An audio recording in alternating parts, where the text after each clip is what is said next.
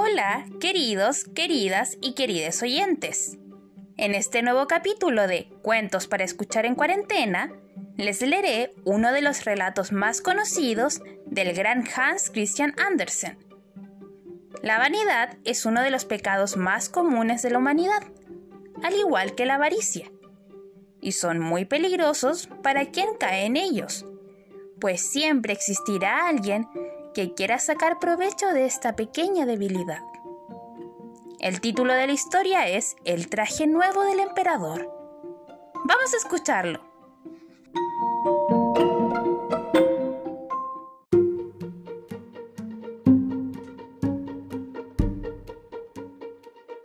El traje nuevo del emperador.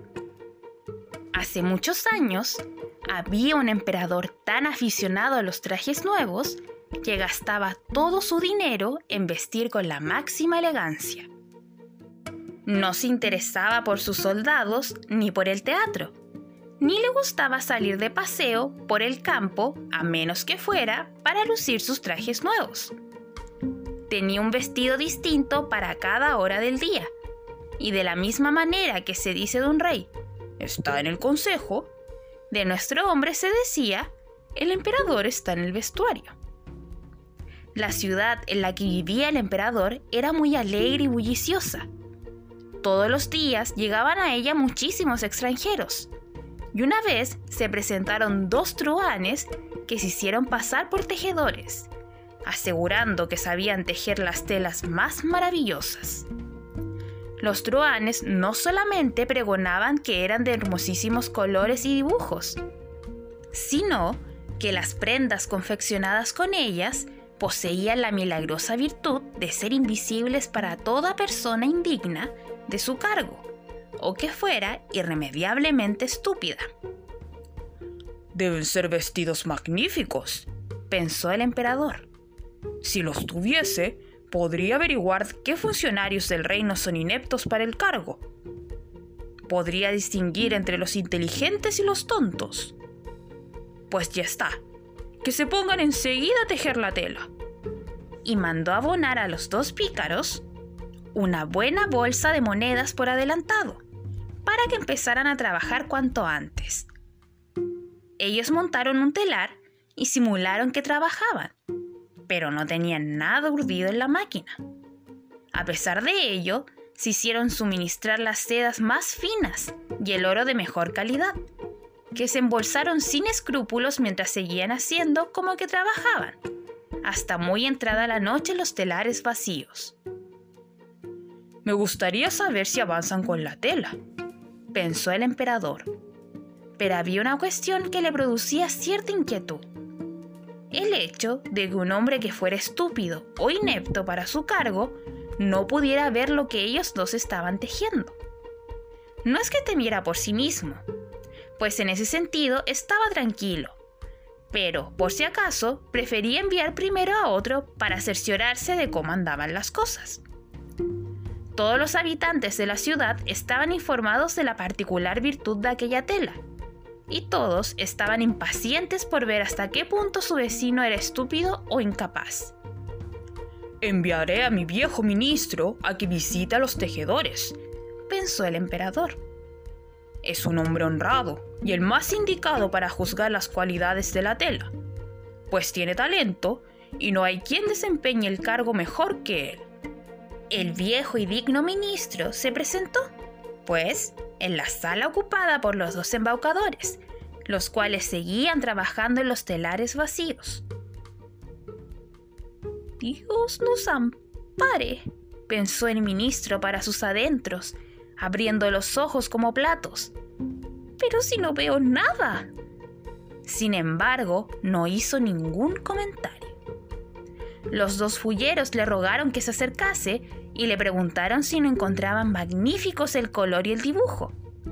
Le señalaban el telar vacío, y el pobre hombre seguía con los ojos desencajados, pero sin ver nada, puesto que nada había. Dios santo, pensó, ¿seré tonto acaso? Jamás lo habría creído, y nadie debe saberlo. ¿Es posible que sea inútil para el cargo?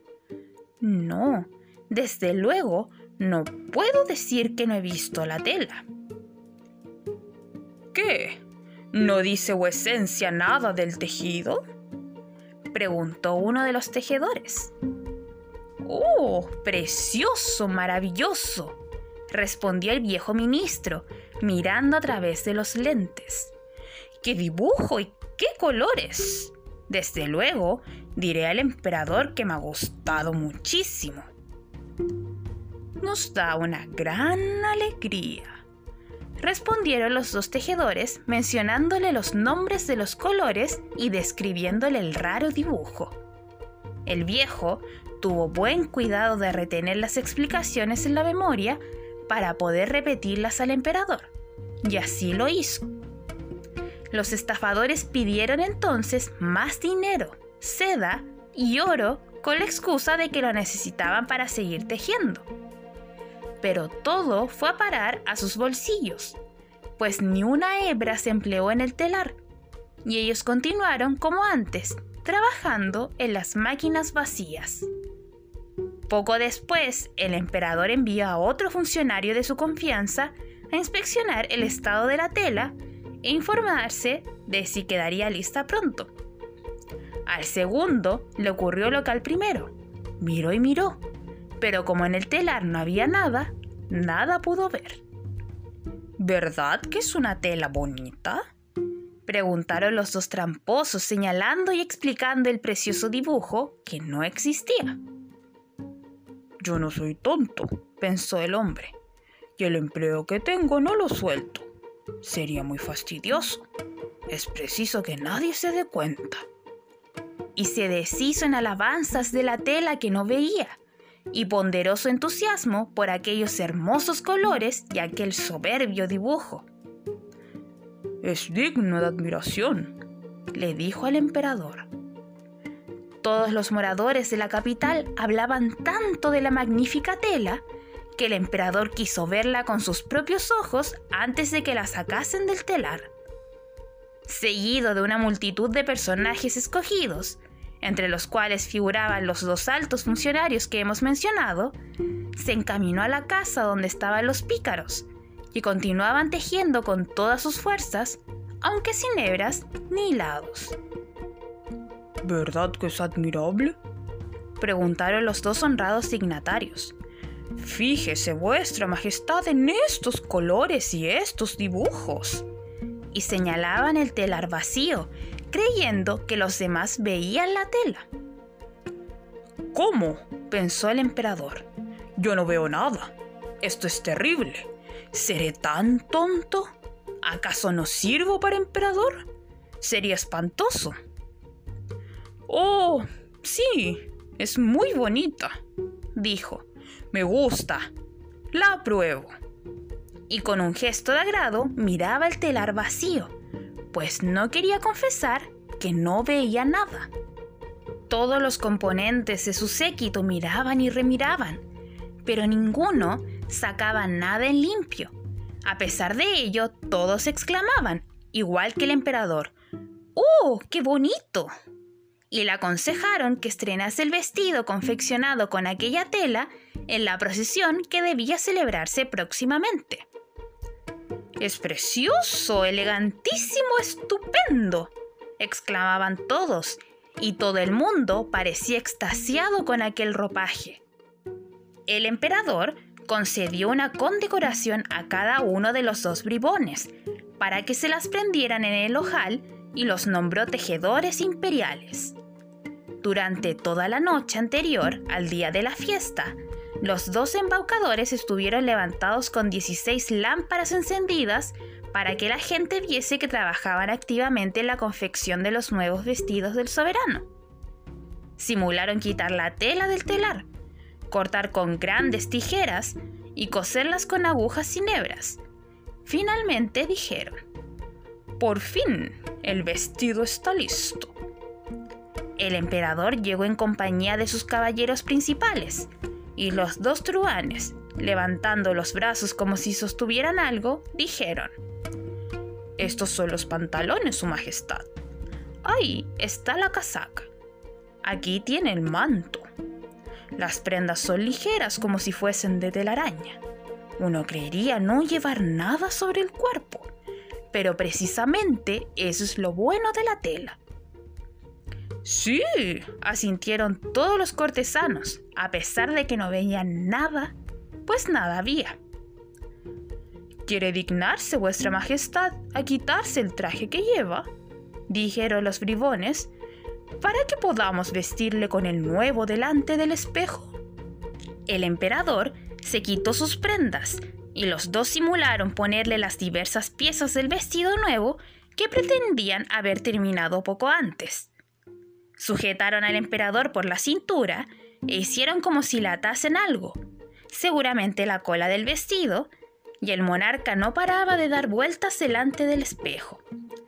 Dios, qué bien le sienta, le va estupendamente, exclamaban todos. Vaya dibujo y vaya colores. Es un traje preciosísimo. El palio bajo el cual irá vuestra majestad durante la procesión aguarda ya en la calle, anunció el maestro de ceremonias. Muy bien, estoy listo, dijo el emperador. ¿Verdad que me sienta bien? Y se volvió una vez más de cara al espejo, para que todos creyeran que veía el vestido. Los ayudas de cámara, encargados de sostener la larga cola, bajaron las manos al suelo como para levantarla, y avanzaron con ademán de sostener algo en el aire. Por nada del mundo habrían confesado que no veían nada. De este modo, echó a andar el emperador bajo el magnífico palio, mientras el gentío, desde la calle y las ventanas, decía, ¡Qué preciosos son los nuevos ropajes del emperador! ¡Qué magnífica cola lleva el traje! ¡Qué hermoso es todo! Nadie permitía que los demás se diesen cuenta de que no veía nada, para no ser tenido por incapaz en su cargo o por estúpido. Ningún traje del monarca había tenido tanto éxito como aquel. Pero si no lleva nada, exclamó de pronto un niño. Dios bendito, escuchen la voz de la inocencia, dijo su padre, y todo el mundo se fue repitiendo al oído lo que acababa de decir el pequeño. No lleva nada. Es un chiquillo el que le dice que no lleva nada. Pero si no lleva nada, gritó al fin el pueblo entero. Aquello inquietó al emperador, pues sospechaba que el pueblo tenía razón, pero pensó, hay que aguantar hasta el final. Por eso siguió más altivo que antes, y los ayudas de cámara continuaron sosteniendo en vilo la inexistente cola.